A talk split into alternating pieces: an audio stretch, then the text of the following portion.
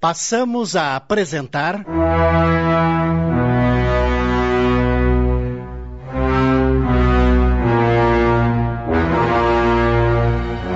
Amor e Vingança, obra de Betty Freitas, ditada pelo espírito Luiz E. Brancar. Adaptação de Sidney Carbone.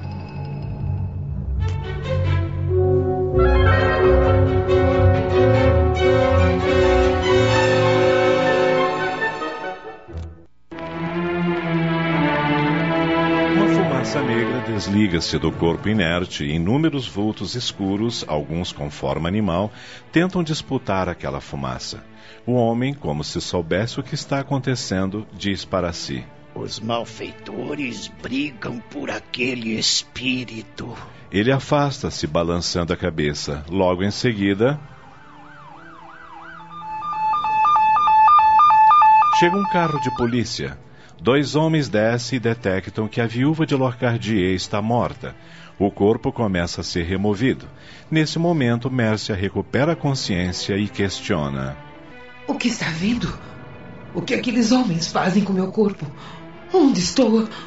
Um espírito totalmente deformado aproxima-se dela e diz: Levam seu corpo para sua família.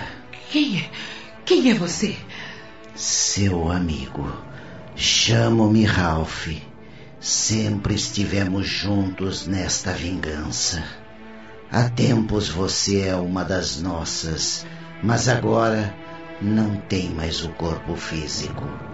É apenas um espírito como nós, como esses que a disputam. Quer dizer que. que eu morri? Para alguns, sim. Mas logo perceberá que continua viva como antes não precisa nem mesmo sair da terra se não quiser. Poderá continuar com a sua vingança. E agora, de forma mais fácil. Aquela mulher. Sim. Em espírito poderá persegui-la em seus sonhos, atrapalhar seu relacionamento com o marido, estragar seus negócios, perturbar a cabeça de seu filho Podemos fazer justiça. Basta que você faça parte de minha equipe. Mércia sente seu ódio aumentar ainda mais e não tem dúvidas em aceitar a proposta do espírito-chefe. Junta-se àquelas entidades do mal e ao mesmo instante vão à casa de Velise. Esta encontra-se aconchegada aos braços do marido na intimidade de seu quarto. Veja como ela está feliz. É isso que deseja? Claro que não. Como devo fazer para falar com ela? É simples. Aproxime-se e sussurre ao seu ouvido palavras negativas. Deixe sua energia envolvê-la. Lute para deixá-la deprimida, triste e confusa. Nosso trabalho é na mente das pessoas. Tentamos emitir nossos pensamentos e, se a pessoa nos der ouvidos, logo entramos no seu coração. Todos têm o seu ponto fraco, basta atingi-lo e logo conseguimos o que queremos. Mércia começa então a sussurrar ao ouvido de Velise o passado. Lembra de Locardier, como destruiu sua família a moça deixa-se envolver por um enorme sentimento de culpa e pensa: Destruo todos aqueles que amo. Locardier morreu por minha culpa. Daniele deu a vida para salvar a minha. Eu sou um ser desprezível. Está dando certo. Esse é o ponto fraco dela: o sentimento de culpa. O que não consegui em vida, conseguirei depois de morta. Vou destruir essa vagabunda. Mas agora, venha comigo. Para onde? Quero que veja o que está acontecendo em sua casa. Mércia e a equipe de espíritos chegam à casa onde ela morara e encontram Nádia, Luísa e René inconformados com a sua morte. Mamãe sempre foi tão cuidadosa. Como pôde acontecer uma coisa dessas com ela? Perdemos papai e agora ela de formas tão estúpidas. Ela andava muito atormentada ultimamente. Não conseguia abandonar aquela ideia de vingança. Vá saber o que se passava pela sua cabeça na hora do acidente. Com certeza atravessou a avenida sem olhar para os lados. Tomara que ela tenha sido atendida pelos anjos de Deus. Pobre mamãe. Precisamos cuidar do velório, avisar os amigos, mandar publicar nos jornais. Temos muito trabalho pela frente, meus sobrinhos. Que cena deprimente. Vamos sair daqui. Assim que deixam a casa, Mércia diz ao espírito-chefe: Minha filha tem toda razão. Sempre fui muito cuidadosa. Como me descuidei a ponto de deixar-me ser atropelada por um responsável? Foi a feiticeira Marion. Ela? O que aquela incompetente tem a ver com isso? Logo que você saiu de sua casa, ela pegou um boneco com a sua cara e fez um trabalho para deixá-la confusa. Espetou agulhas na cabeça do boneco. Você sentiu uma dor forte, ficou tonta e tentou atravessar a rua sem olhar para os lados. Então, foi aquela infeliz quem me matou? Ela ficou com raiva por você duvidar de suas entidades. Eu vou acabar com aquela miserável. Sim, você fará isso, mas numa outra ocasião. Primeiro, acabe com a mulher que destruiu a sua família. É, você está certo. Depois que acabar com aquela cantorazinha, eu cuidarei de Marion. Pode me responder uma pergunta? O que quer saber? Onde se encontra meu marido? Não podemos chegar ao plano que ele está. Por quê? Lá ele tem a proteção dos espíritos superiores. Além disso, muitos aqui na Terra, inclusive a cantora, oram por ele. Seu marido aceitou Deus, pediu perdão de seus erros e está bem. Ao lembrar-se do marido a quem tanto amou, Mércia enche-se de felicidade e diz meiga: Eu gostaria tanto de vê-lo. Se quiser algum contato com ele, deverá esquecer sua vingança. É isso o que quer? Não, isso nunca! Então vamos embora daqui. Você ainda tem que aprender muita coisa para concretizar o seu plano.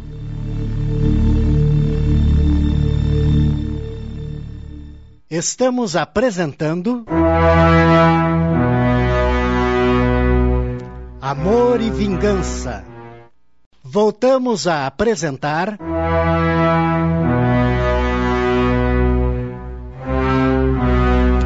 Amor e Vingança. Adaptação de Sidney Carbone.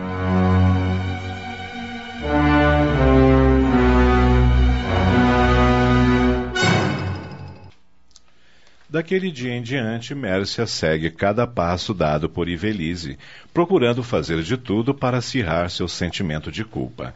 Maristela nota a cunhada diferente, entristecida. O que está acontecendo com você, Ivelise? Aquela mulher morreu. Você não tem mais razão para preocupar-se. Eu sei, Maristela, mas ando tendo pesadelos horríveis.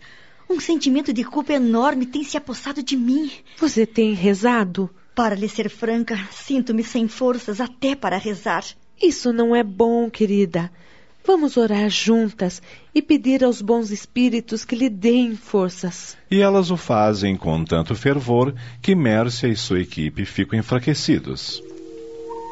O que está acontecendo? Sinto que uma força me empurra para longe dela. E é uma força mesmo a força da oração. Quando o ser humano reza e pede proteção, não conseguimos nos aproximar. A luz que emana das entidades que o auxiliam faz com que nos afastemos. Então, só conseguimos atuar quando as pessoas não oram, não vigiam e não têm pensamentos nobres. Exatamente. Para induzi-los ao que queremos, é preciso que elas mantenham a mesma vibração conosco. Por isso, Sua vingança não será fácil. A cantora preocupa-se muito com o interior. Acredita na bondade, no poder da oração.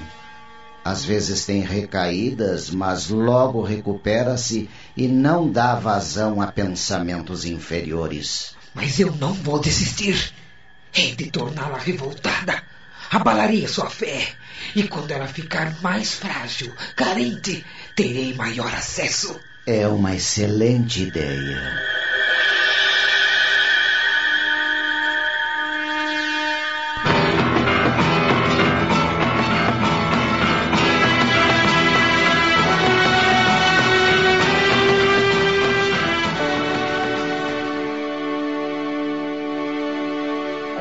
E Velise e Maristela passam grande parte do seu tempo no sanatório com Estela e Ana Tércia, orando, lendo para elas, falando sobre o espiritismo, reencarnação, perdão e fé.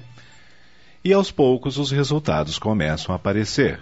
Estela tem momentos de tranquilidade, deixando de girar e gritar como antes. E Ana Tércia mexe os olhos, o que deixa a todos espantados.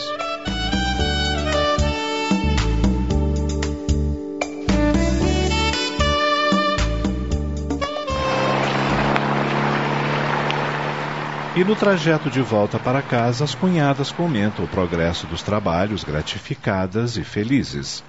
Sabem que jamais mãe e filha estarão completamente curadas, mas o que já conseguiram até então pode ser considerado uma vitória.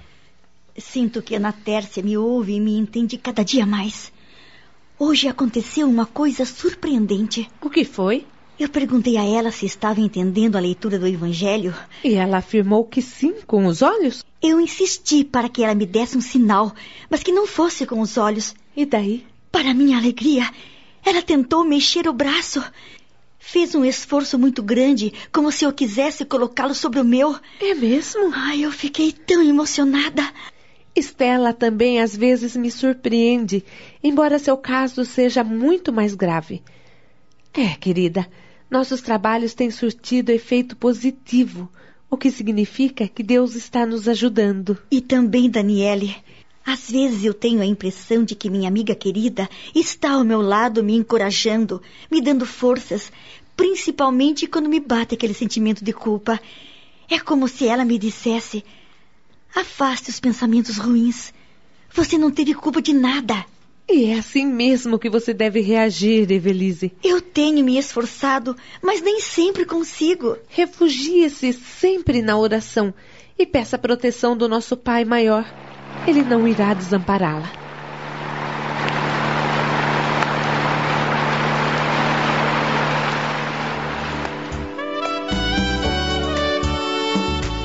Quer dizer então que a mãe e a irmã da Daniela estão melhorando? Isso é muito bom, querida. Não só elas, mas outras pessoas também já não se apresentam tão agressivas depois que começaram a ouvir a palavra de Deus. O que conseguimos até agora é quase nada, uma gota no oceano, mas estamos felizes. Maristela, o seu grupo, eu, todos temos orado incansavelmente em favor daqueles infelizes. Até a Dona Etel, que parecia não acreditar muito em nós, tem participado das orações e está satisfeita. E por que ela não acreditava? Porque outras pessoas já haviam se apresentado com essa disposição, mas acabaram desistindo. Convenhamos que não é uma tarefa agradável conviver com o sofrimento daquela gente. É, eu imagino. Estou orgulhoso de você e da Maristela, meu amor.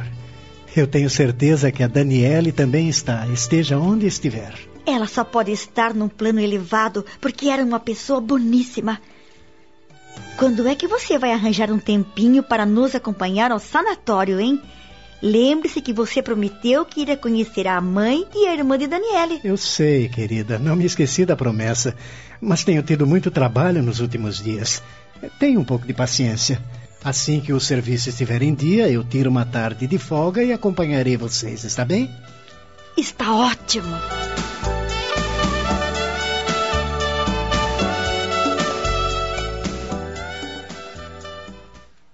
Naquela noite, antes de dormir, Ivelise fez uma oração dirigida a Daniele. Quando terminou, pôs-se a conversar com a amiga como se ela estivesse ao seu lado. Ai, amiga, Você não morreu, pois continua viva no meu coração. Jamais esquecerei seus conselhos, suas palavras carinhosas, seu sorriso ingênuo e a sua luta para ser feliz. Apesar da dor, você sempre apostou no amor e acreditou em Deus. Sinto que não esteja mais neste mundo, mas tenho certeza de que onde estiver, você está sorrindo para mim. E, embora não possa vê-la, terá sempre uma palavra amiga para a Alice, como você carinhosamente me chamava. Realmente ela não pôde ver o espírito de Daniele ao seu lado, mas ouve sua voz sussurrar-lhe docemente no ouvido. Eu estarei sempre ao seu lado, minha amiga querida. Sempre. Daniele! É você! Daniele! Pablo, que estava cochilando, acorda. O que foi, querida? Por que está chamando por Daniele? Eu. Eu ouvi a sua voz, Pablo, me sussurrando no ouvido. Pablo esboça um sorriso e não diz nada. É verdade, querido. Eu ouvi a voz de Daniele.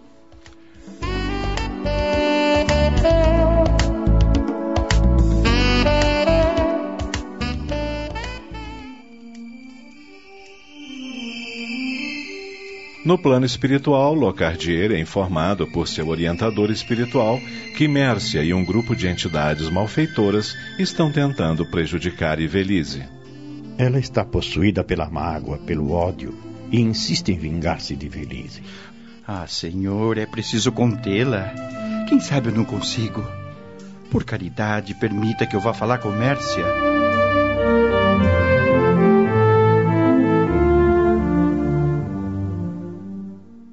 Acabamos de apresentar. Amor e Vingança, obra de Bete Freitas em 15 capítulos, ditada pelo espírito Luiz E. Brancar. Adaptação de Sidney Carbone.